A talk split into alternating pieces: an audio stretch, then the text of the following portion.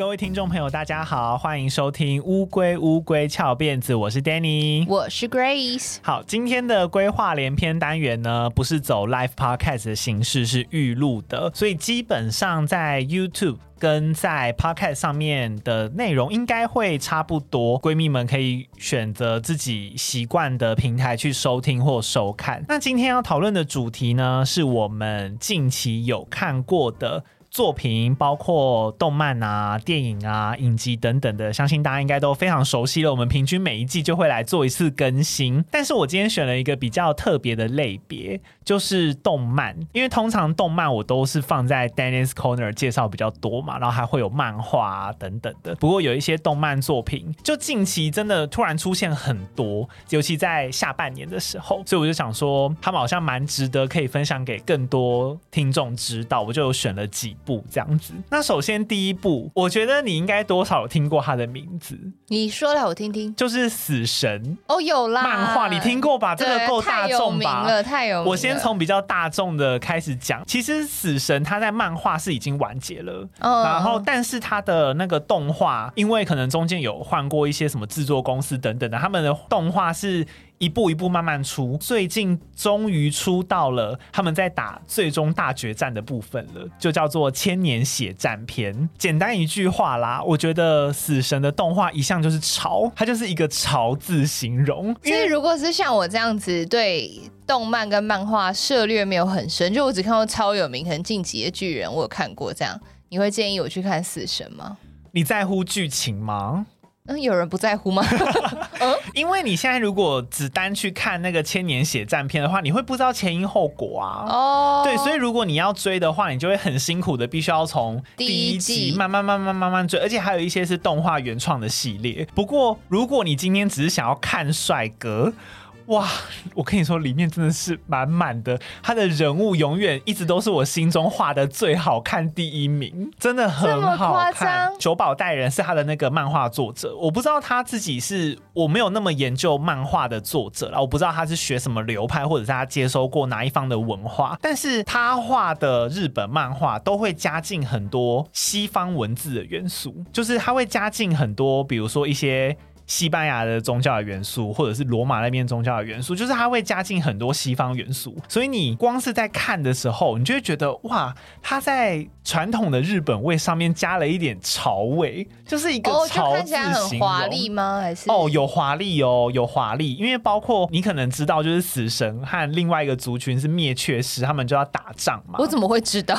OK，好，就是死神和灭却师会打仗嘛。死神他就是可以画的很有日本风格。但是灭却是他就是。画很西方风格，所以你在里面就是可以看到很多种风格的融合跟冲突，这个是画风的部分。那剧情的话，我可能不方便推荐太多啦，因为如果因为讲了，你们可能不是从头追的人就不知道。但是我真的觉得死神画的很漂亮，我后面也会介绍另外一部叫我推的孩子。我推的孩子，他的画风虽然也好看，但是他比较梦幻，很像以前那种什么、哦、少女漫画。对对对对对，他稍微梦幻一点点。那死神的话，它就是很经典的少年漫画的好看、帅、热血哦的那一种。这样讲好像就会有点想看动画，但我可能没有耐心再重新看漫画。对，因为像那个，我举几个例子好了，例如说。海贼王，或者是哦，现在叫航海王，或者是火影忍者。火影忍者还好，航海王他们都有一个公认的问题，女生奶都很大。呃，这这好像不算问题，这好像是福利。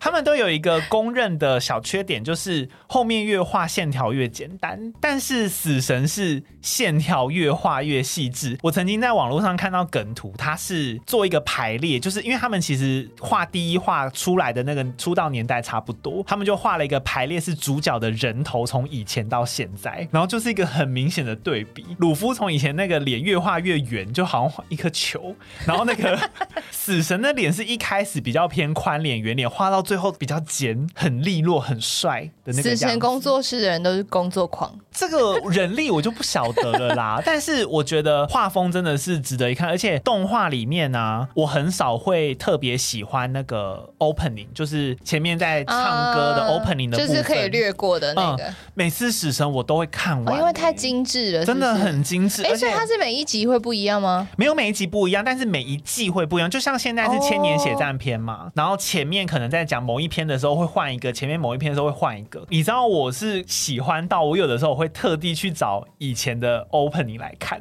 这么热爱？我会，我会，因为我真的觉得画的很好看，所以如果光凭画风的话，我真的蛮推荐这一部的。那你可以先单看个一两集，要是你对画风喜欢，然后剧情你可能也不会那么讨厌，那你就可以开始尝试从更早的集数开始慢慢追，欸、你就可以看到那个变化。有播吗？有 Netflix 有 Netflix 好像有全部哦，好像有不止千年血战，有更早的，但是我不知道有没有找到第一集。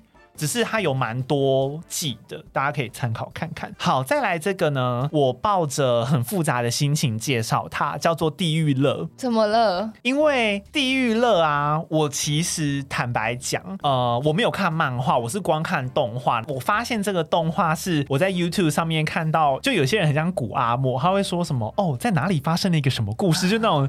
几分钟带你看完这个故事的，我就被这个剧情吸引，因为他画的非常猎奇。我那时候看到的片段是一群武士，然后他们被带到一个岛上，然后那个岛上呢充满了很多奇怪的生物，有什么鸟头的蜈蚣，哎，不是鸟头，人头的蜈蚣，或是人头的昆虫，然后他们会咬人，然后咬完人之后，人身上会开出奇怪的花，然后那个人会死掉。嗯，对，就是他蛮恐怖的。看了这个小片段之后，我就有去研究一下它完整的剧情是什么。它完整的剧情大致上就是在讲。有一群受刑人，他们呢被带到一座岛上，然后奉命要找一个类似仙丹的长生不老药，只要你找到了，你就可以免去你的刑罚。所以他们就在那个岛上算冒险的故事、探险的故事。但是那个岛上有很多怪物，除了我刚刚提到的那些人面怪物之外，也有一些是植物，但是他们也有幻化成人形的样子。那些植物都非常的可怕。它好像在国外那边的评价是有一些那种类似宗教的。意涵里面就会提到一些什么蓬莱天仙呐、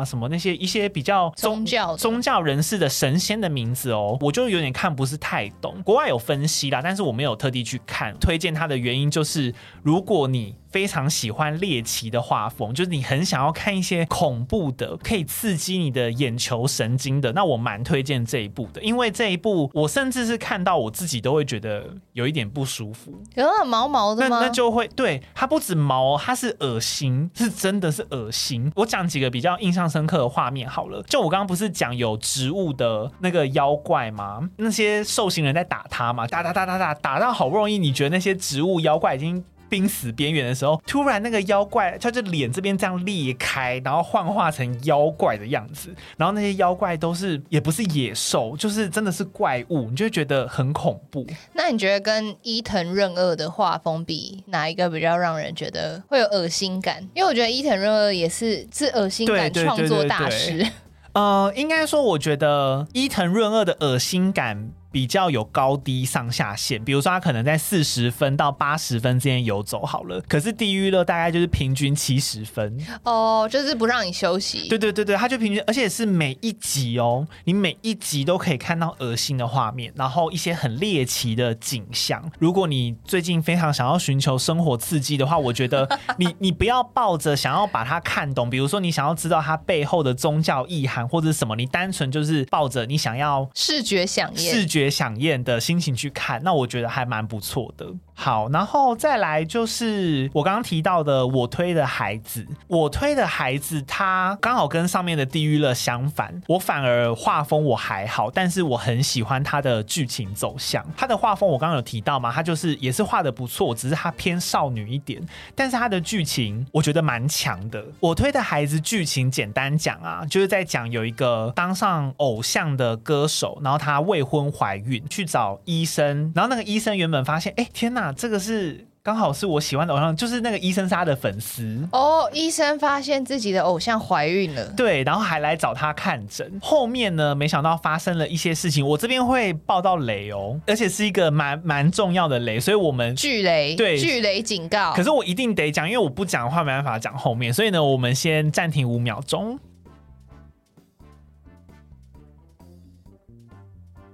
好，应该 OK 了。想看的人再继续看下去。对，后来发生了一件事情，那个医生不知道被谁暗杀了还是什么，所以医生就死了。然后他投胎到偶像歌手就出生了，因为偶像歌手那时候怀孕嘛。然后后来出生了之后，那个医生他带着意识转世投胎成了偶像歌手爱的小孩。又过了一段时间，爱就是他也发生了一些事情，然后被杀死了。那刚刚不是有提到，因为那个医生是歌手的狂粉嘛，所以呢，他就想要解开。说到底是谁杀了自己的妈妈兼自己的偶像？他就在调查这件事情，因为他是偶像歌手嘛，所以呢，那个出生的孩子，你要叫他医生嘛，反正就是那个小孩，他就是长成高中生之后，他就混入了演艺圈，然后想要。就近一些关系去调查，到底谁是这起事件的凶手。所以他表面上是在讲一个演艺圈生态的故事，但是他有一个另外的主线是要调查一起凶杀案。这个过程我觉得他串得非常的好。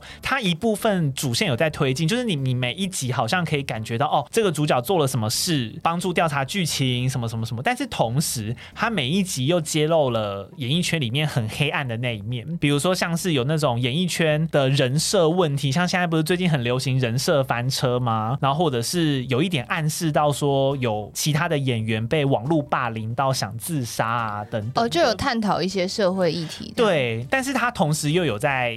走那个主线，就是有在调查，所以我自己是觉得还蛮推的。不过 Netflix 目前只出到第一季，所以剧情还没出完，应该之后还会有二三季。然后它的画风也好看，看了舒服，剧情上面也算是 OK，至少是会让我期待的，所以我觉得也蛮推荐的。下一步我们就进入影集的部分。但你刚刚介绍的动画都在 Netflix 上面可以找到？可以，可以，可以，都在上面。好，那接下来我要。介绍的影集啊，我自己是有一点点的看不懂啦，但是它非常的夯，我不知道在夯什么，就是《怒呛人生》，这个也是在 Netflix 上面，我有看，非常夯的。我自己但我很喜欢，对，我说我就很不懂，因为我自己哦，我甚至是没看完我就弃剧了，真的假的？我只看到第八集，所以它总共也十集吗？好像十集，对啊，它不长啊，反正我就看到七还八，然后我就。没有毅力，我就看前面的动漫，因为后来都前面动漫熟了。哦，那那你受不了的是什么？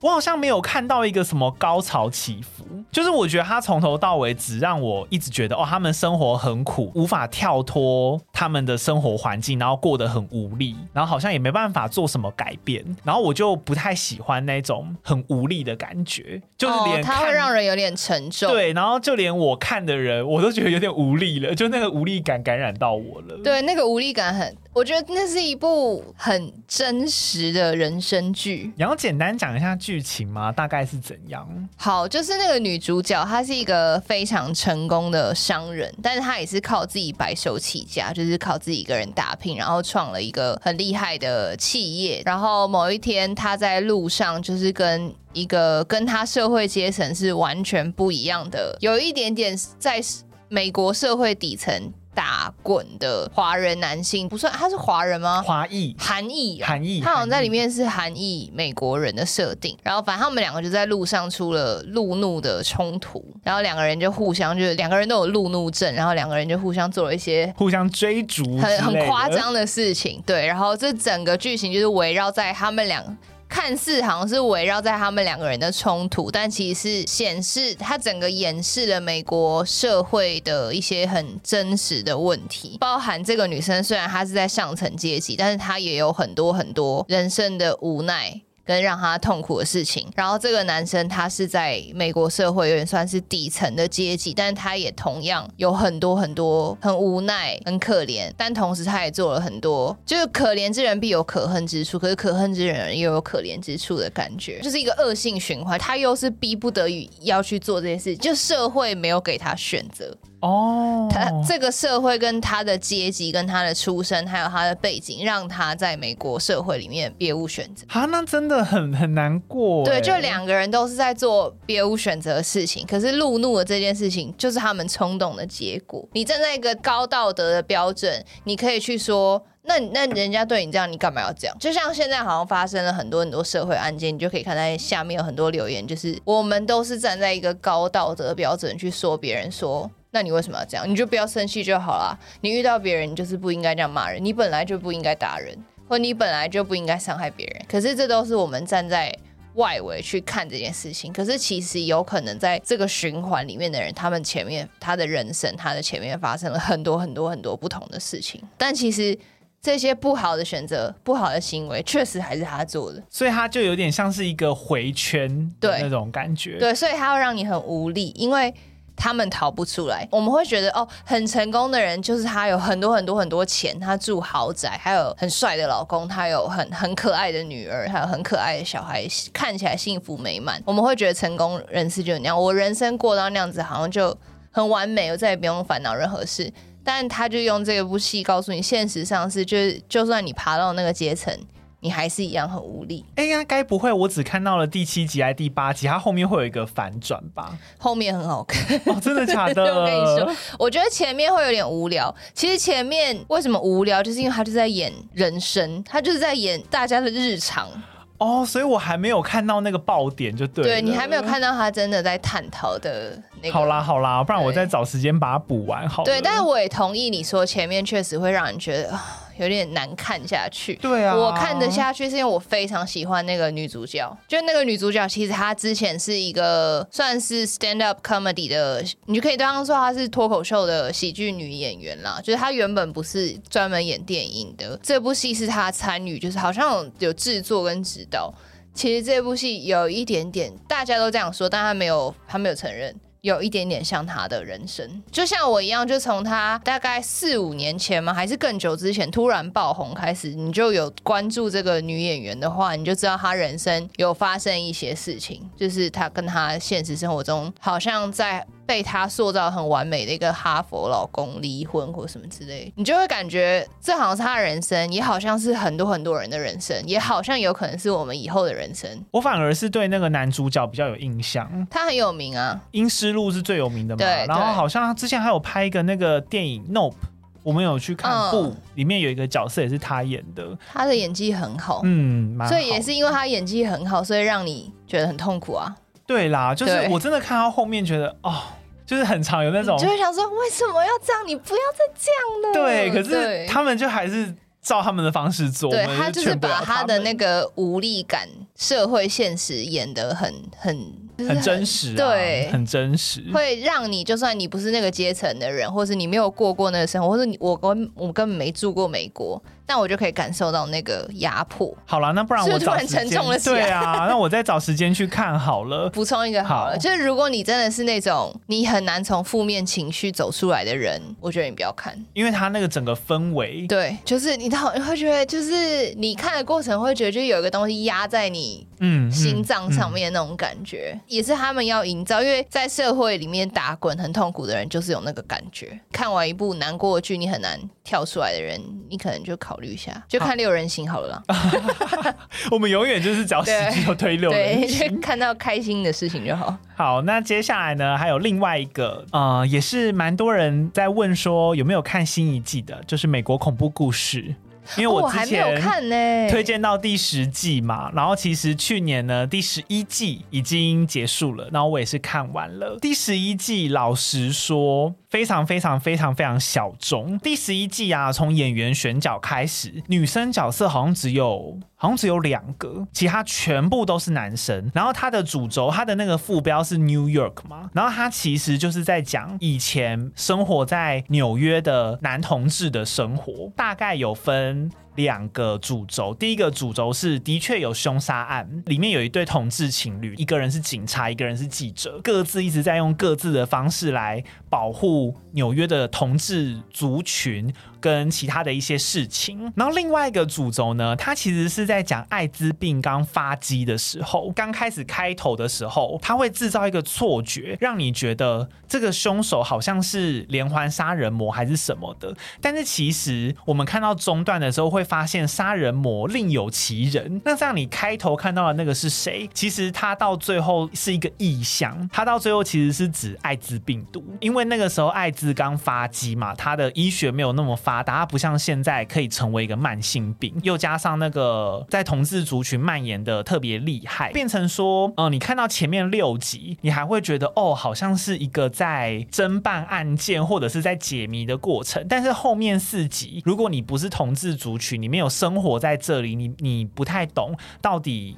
艾滋之于同志在那个年代有多大的影响的话，你就会非常无感。我就觉得好像不太适合推荐给大众看。如果说光论前面六集，我本来还看得很开心，就是你就觉得哦，好像很顺呢，然后有一点想说洗刷了，就是第十季那个好像有点美中不足的那个样子。可是看到后面四季，就跟刚刚怒呛人生相反，你看到后面四季有越来越无力，因为他讲的东西太沉重了，然后很多表达的方式太隐晦了。所以我就觉得啊，好像有点可惜。就是我们从第一季就开始追美国恐怖故事集嘛，嗯、就是你有没有觉得它越来越走向它没有要赚钱的？对，对我也有这种感觉。就是他以前前面三季一直到女巫的那一季，你会觉得他就是要创造一个商业模式，对，拍恐怖剧就是可以大赚钱。但是他后面就渐渐，他好像已经建立一个，他已经是一个 icon，他已经是一个标志性的戏剧。然后接下来他就是要做他自己想做的事。对对对对，耶你。讲的很有，因为我其实有特地去看外国的一些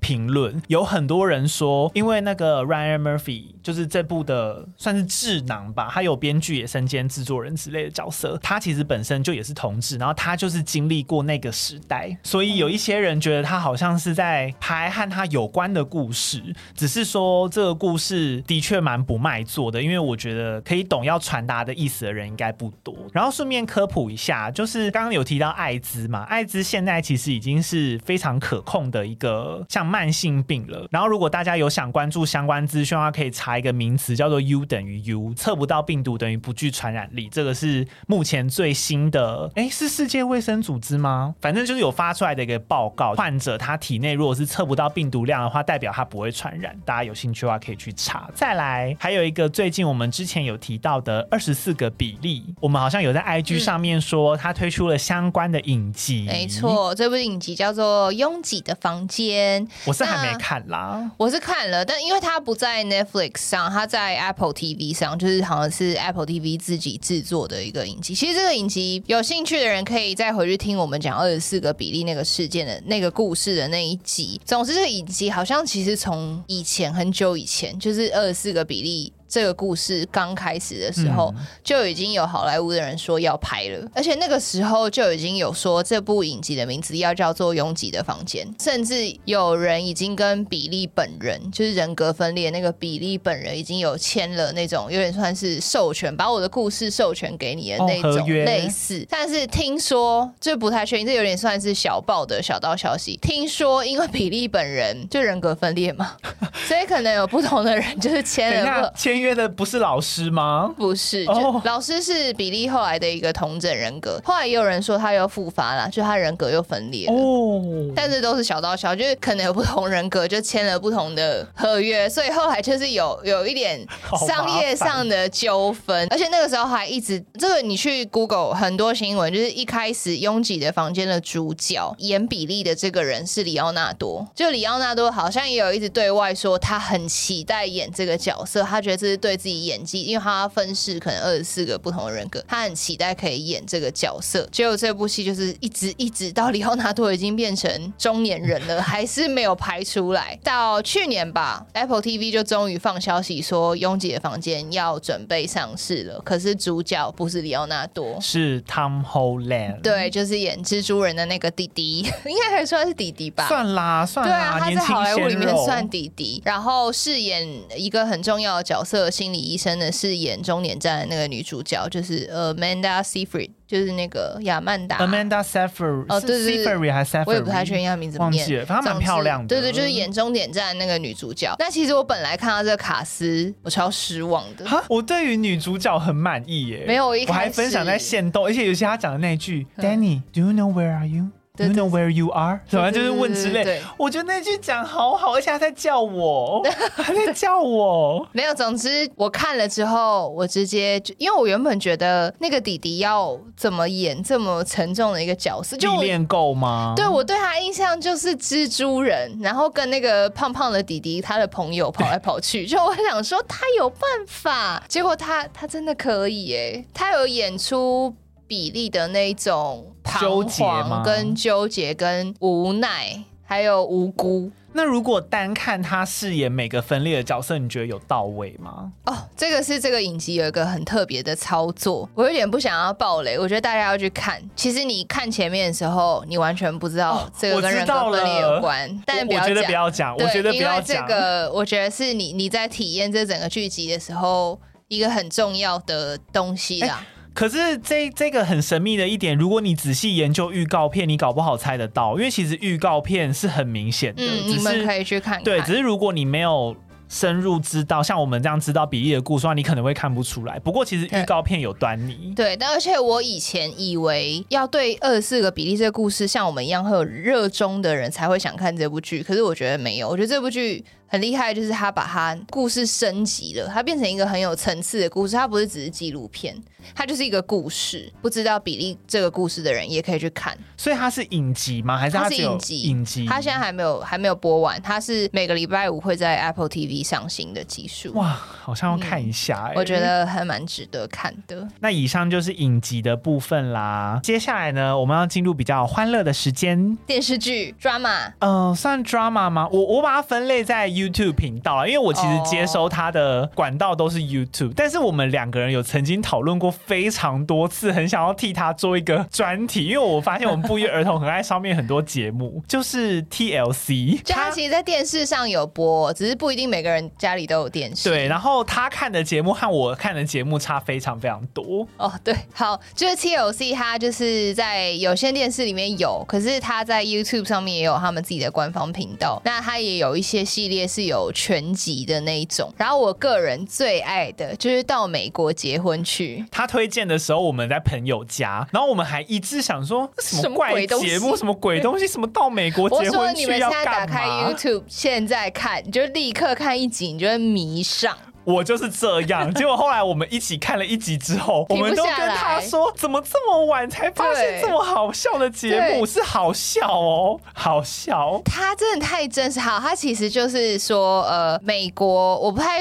确切的知道这个法律，但美国好像就是，如果你是要跟美国人结婚，如果你们成功结婚了之后，那个不是美国人的那个配偶就可以拿到美国绿卡，就你你可以有合法留在美国的权利。可是美国政府为了防范那种假结婚啊，或者什么之类的，或是他怕你就结了以后你就离婚，可是你还是有绿卡，你就留在美国了，这样就有点算是钻漏洞的移民。所以美国就是好像有一个现实，就是你要先申请签证，譬如说。我是美国人，好了，我住在美国，然后我跟正在台湾的丹尼谈恋爱了，然后我想要跟他结婚，我想要让他来美国变成美国人，那我们就要各自在自己的国家的时候，就向美国政府提交申请签证，然后这个签证好像他们有个特殊的名词，总之这个签证好像就叫做未婚夫未婚妻签证吧，就是有九十天的限制，光申请就很难，因为美国政府要先确认我们俩真的在谈恋爱，不是乱申请的，或者是就是。是有没有可能就是他根本就是其实已经有别的老婆，然后只是想来美国？总之呢，就是如果我们成功申请到这个签证，他就可以飞来美国，但是他只有九十天。可以留在美国的期间，然后我们两个要在这九十天之内确定两个人要不要结婚。如果要结婚的话，我们就可以在美国申请。然后如果成功，他之后拿到绿卡，他才可以继续留在美国。那这部影集呢，算影集纪录片，纪录片，纪录片，纪录片，就是记录在他一季可能会有五对吗之类的，不同的跨国情侣，他们在这整个过程中的所有 drama。然后我先说，成功结婚的人没有很多。你知道我那时候看的时候，本来以为这应该是真爱大考验吧，结果不是哎、欸，是真情大考验。我印象超深刻，有一对我忘记是谁，你可以帮我补充。嗯，那个女生她是要去美国还英国的，就是她要是飞过去的那个人，她在受访的时候，她直接讲错名字，就问说：“哎、欸，你现在在和谁谈恋爱？”她讲她前男友的名字，我傻眼，想说就是哦，他他就是要绿卡，这个人就是要绿卡，他完全藏不住哎、欸。比我假设什么哦，Steven，然后讲。呃然后他就开始自己还很慌，还遮嘴巴。对，然后制作人就还很贱，就还问他说：“哦，你哎，你讲错名字。”对啊，那那是 John 哦，什么之类的，就好精彩，真的好精彩，真的。然后因为里面的情侣们都是素人，就他们不是有名的，他们全部都是素人，所以就是他们也会做一些凡人会做的错事或者是瞎事，可是这些就完全被搬到了电视荧幕上。哎，要不要直接推荐一对你觉得一定要看的情侣？一对或两？对，就直接讲人名好了，让他们可以直接找。好，我最喜欢的那个男生叫做 Paul，Paul，他到哪里都推荐 Paul。Paul，然后 Paul 的伴侣呢是住在巴西的一个算是很小的小岛，很偏远的小岛的女生。哎，那个女生叫什么？我突然。可丽娜吗？还是什么？我有点忘记了。我有点忘了。对，总之那个女生就很漂亮，一个小女生，然后非常年轻。然后 Paul 就是在美国一个好标准的宅男。就是他，他就是宅男，然后他是在网络上跟可丽娜还是就是那个女生认识的。这个影集他分了很多，他有到美国结婚去前面前传，就是他们怎么认识的，然后到这个过程或者是什么。总之有一段就是录 Paul 要从美国，他要先飞去巴西跟这个女生第一次见面，因为他们是网友，嗯，所以他们要先见面，然后节目组就要跟着 Paul 飞去巴西。然后这个 Paul 呢，我知道你要讲哪一段了。这个 Paul 呢，他就是非常非常非常惧怕那个巴西的所有疾病，他就在出发前他就已经先，这这这是正确的哦，就是你你旅游前如果你担心的话，你可以先去看医生，然后让医生跟你说你要注意一些什么事情，然后总之呢，医生就跟他讲了很多热带的可能蚊子啊，可能会传播什么疟疾什么什么之类的疾病，Paul 就开始超级超级紧张，然后他就准备了各式各样的给息，就是超级害怕自己生病，蚊帐啊，防蚊那些只是基本，对，他带了各种。药品跟 一些那种药膏啊，涂抹式的，对，然后这些东西还差点让他上不了飞机啊，对对对对对，然后他中间还要搭一艘就是真的很 local 的船，就才能到达那个女生家里住的小岛。到了那个小岛之后呢，他就把自己包整个包的很紧。然后后来他们见面之后，这个女生很辣，身材超好，对，然后他就邀邀请 Paul 跟他一起去河里面游泳，然后那个河就是亚马逊河。就是要是我真的也不敢跳下去，我不敢。对，然后那个女生就说：“不，我们来游泳，我们来游泳。”然后那女生就咻就直接跳进那个亚马逊河里。然后 Paul 就想说，这亚马逊河里面会有食人鱼，里面会有什么？我不想让我的老二被咬到什么之类。Paul 就说：“好，好，你等我，等我。”他就在路边就穿了一个很全副武装的裤子，很像那个捡科扫蒙达的时候你会穿的。然后他还准备了一个小套子，把他的老二跟睾丸包起来。这一对真的是很奇妙，这个真的很推荐给大家。对，然后他们两个后续还有超级多的 drama，真的结婚之后，在美国的真实生活也都有被网友追踪出来。那至于我的话，我个人是非常喜欢 TLC 的任何只要是跟手术有关的，我都超爱。哦，我也很。比如说什么摘瘤医生梅西呀、啊，皮肤科医生的问题皮肤救星，脚痛要人命。对，然后他们最近还出了一个新的，就是救。就烦恼丝，就是帮你做头手术的。他其实最有名的是最一开始一个专门治疗痘痘的，对对对对，一个华裔女医生做的节目。他们其实也有一些比较感人的系列，也是跟手术有关。他是帮人做义肢哦，义肢那一系列蛮感人的。我现在有点忘记那个节目名称，但是只要是他们手术相关的，每一次都是绝对全程看完，我就会很聚精会神的在 看他切开啊什么，他都会做那个变色处理，所以不用太担心。说看到血冒出来什么，但是你可以看到那个手术的过程。但我觉得大部分人还是会怕。因为有一次我就跟朋友们聚会的时候，就转到 TLC，然后我就开始看那个切流的那个，然后我朋友们直接就是全数崩溃，就是叫我立刻把电视关了。然后我想说，嗯，明明就很好看，所以大家还是斟酌一下。对啊，不过我觉得闺蜜应该口味应该会和我们相近吧。如果喜欢我们节目的人，应该会喜欢。对啊，就是很多手术画面，你可以觉得哦，我好像得到了满满的外科知识。不过，不过你没有，对对还是要交给医生。对，这是这是假象。对对，这是假象。不过你就会觉得哦，自己好像有充实了。对，好像变成一个聪明人了的感觉。对对对对，好啦，那就是今天和大家介绍的几部作品，希望大家会喜欢。那我们今天这一集呢，就差不多到这边结束了。那如果你喜欢我们节目的话，欢迎给我们五星好评，同时记得留言给我们，帮助这个节目可以被更多人听见。另外，记得追踪我们的 IG，我们的 IG 是 T U R T L E D I 一零三，我们正在往三千粉丝迈进中，希望大家多多分享，多多支持。如果是 You YouTube 上面的朋友也欢迎去听我们的 Podcast 节目。没错，我们的专长是 Podcast 啦。好，那更重要的是，可以记得订阅或是赞助我们的节目，每个月五十块可以听到订阅者限定的旧集数。那我们就下一集再见啦！我是 Danny，我是 Grace，拜拜，拜。